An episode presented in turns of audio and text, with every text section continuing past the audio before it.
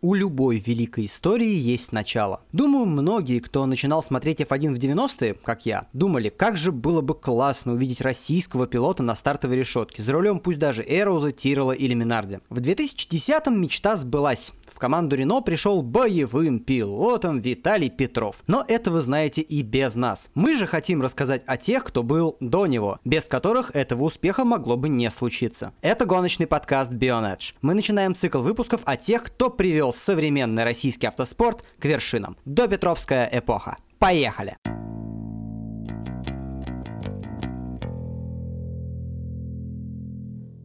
92 год. Формула-1 появляется на экранах телевизоров в России, даже в забытых всеми населенных пунктах. Ведь показ идет на второй кнопке, которую включить можно почти везде. Теперь буржуазное можно, элитный спорт становится популярнее с каждой следующей трансляцией. О том, чтобы там появился свой гонщик, даже говорить нечего. Комментаторов-то подходящих нет. Сергей Ческидов обсуждал с коллегой что угодно, только не старт, который прошел бы мимо его внимания, если бы не крик 17-летнего Алексея Попова. Куда уж тут появляться гонщиком. Но автоспорт в стране не совсем помер с развалом Советского Союза. И свои гонки у нас были даже в то чудовищное время. Но та бездна, из которой выбрался наш сегодняшний герой, способна вызвать экзистенциальный ужас. Карачаева-Черкесия. Кто без подсказки покажет, где это вообще? Ну, то есть где-то на юге, Кавказ, понятно. Но выберите нужную республику среди прочих. Не факт, что получится. Мухтар Байрамуков именно оттуда. По немногочисленным свидетельствам, машинами парень стал интересоваться очень рано. И даже в юном возрасте получил тракторные права. Но расскажите мне, про какого хоть сколько-нибудь известного гонщика подобного не рассказывают? Интересное начинается дальше. Будущая надежда российского автоспорта отбывала срок по статье за изнасилование. Ни в каком виде легальной деятельности это не выглядит как старт блестящей карьеры. Сам герой утверждал, что дело было полностью сфабриковано, а еще, что ему предлагали откупиться за 10 тысяч советских рублей. Тут ситуация сложная. С одной стороны, и сейчас легко представить себе липовое уголовное дело. К тому же история советского спорта знает как минимум одну не бесспорную посадку по этой статье. С другой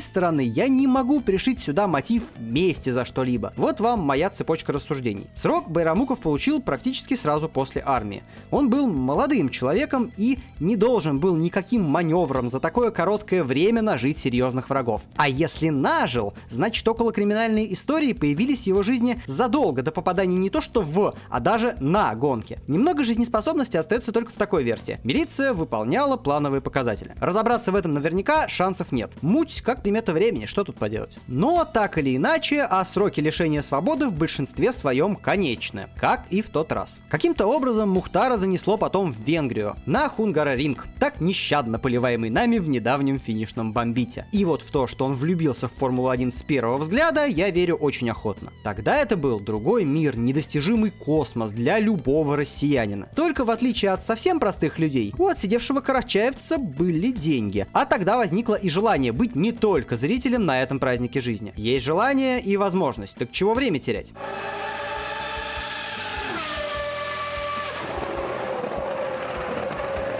Уж не знаю, кем мог быть тот немецкий гонщик, который упоминается в этой связи. По легенде, некий соотечественник Шумахера посоветовал Мухтару отправиться учиться в школу Джима Рассела на Донингтон Парк. Может, этот некто хотел отмазаться побыстрее от навязчивого товарища, но не рассчитывал, что Байрамуков действительно туда поедет. Так или иначе, 8 тысяч долларов, неделя обучения и вуаля, гонщик из России получает британскую национальную гоночную лицензию Б. Утверждается, что свою первую гонку, так сказать, с гоночными одноклассниками он выиграл, но такую статистику статистику вряд ли кто-то вообще откладывал в архивы. Другая статистика, вроде серии Формулы Opel или Формулы Ford, скорее всего, накапливалась, но пылится где-нибудь на дальних полках автомобильных клубов. если мы когда-нибудь туда проберемся, то обязательно расскажем вам, как именно пилот, взявший себе ради русскости и легкого произношения псевдоним Алан Берков, добрался по этим соревнованиям от национальной лицензии Б до международной. Сделать это просто так было невозможно. Он так или иначе где-то выступал. И найденные архивные кадры позволяют это утверждать, но ни в одном обзоре гонки, хоть видео, хоть текстом, фамилии Берков и Байрамуков не фигурируют. Снова проявляется Алан лишь в британской трешке, хотя и у сравнительно известного человека.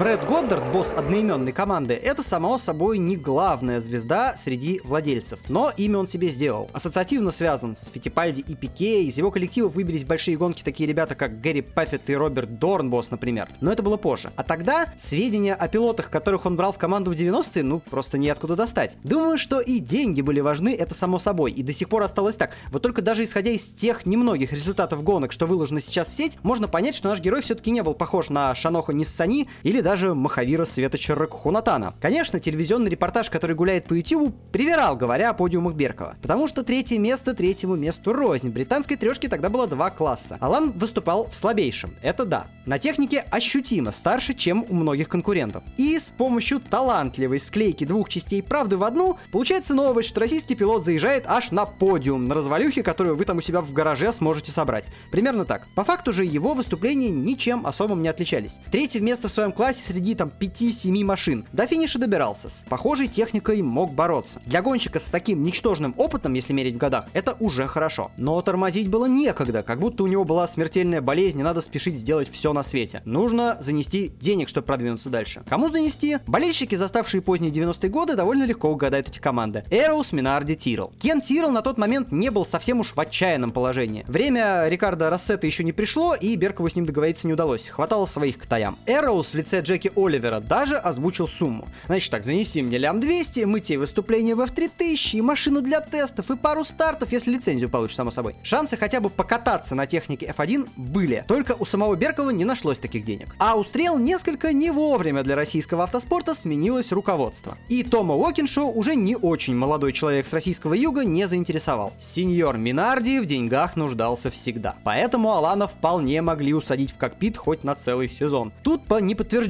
же информации информации хотели еще больше, 2 миллиона долларов. Деньги нужно было как-то заработать, но заработать времени как раз не хватило. Берков как знал, что надо спешить.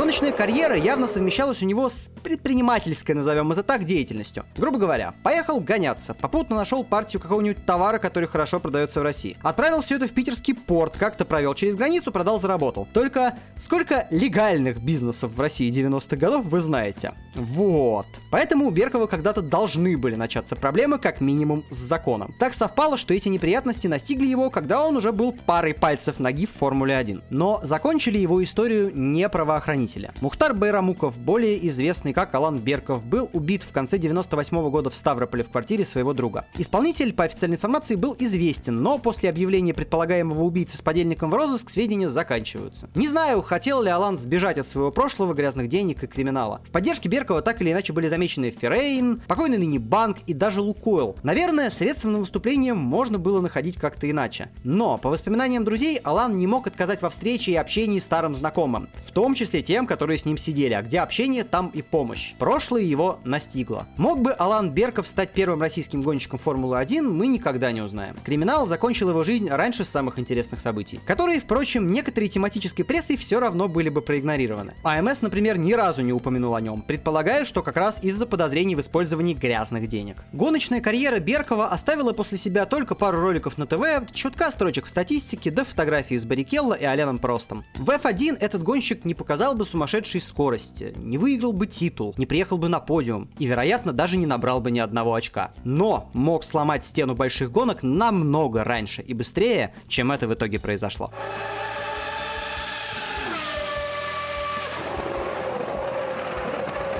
Если вы знаете подробности, которые мы не упомянули в этой серии выпусков, или считаете, что мы где-то допустили неточность, добро пожаловать в комментарии. Мы вам рады, так же, как и дополнительная информация. Ну а на сегодня это все. Для вас работал Дима Искрич. Скоро услышимся. Пока.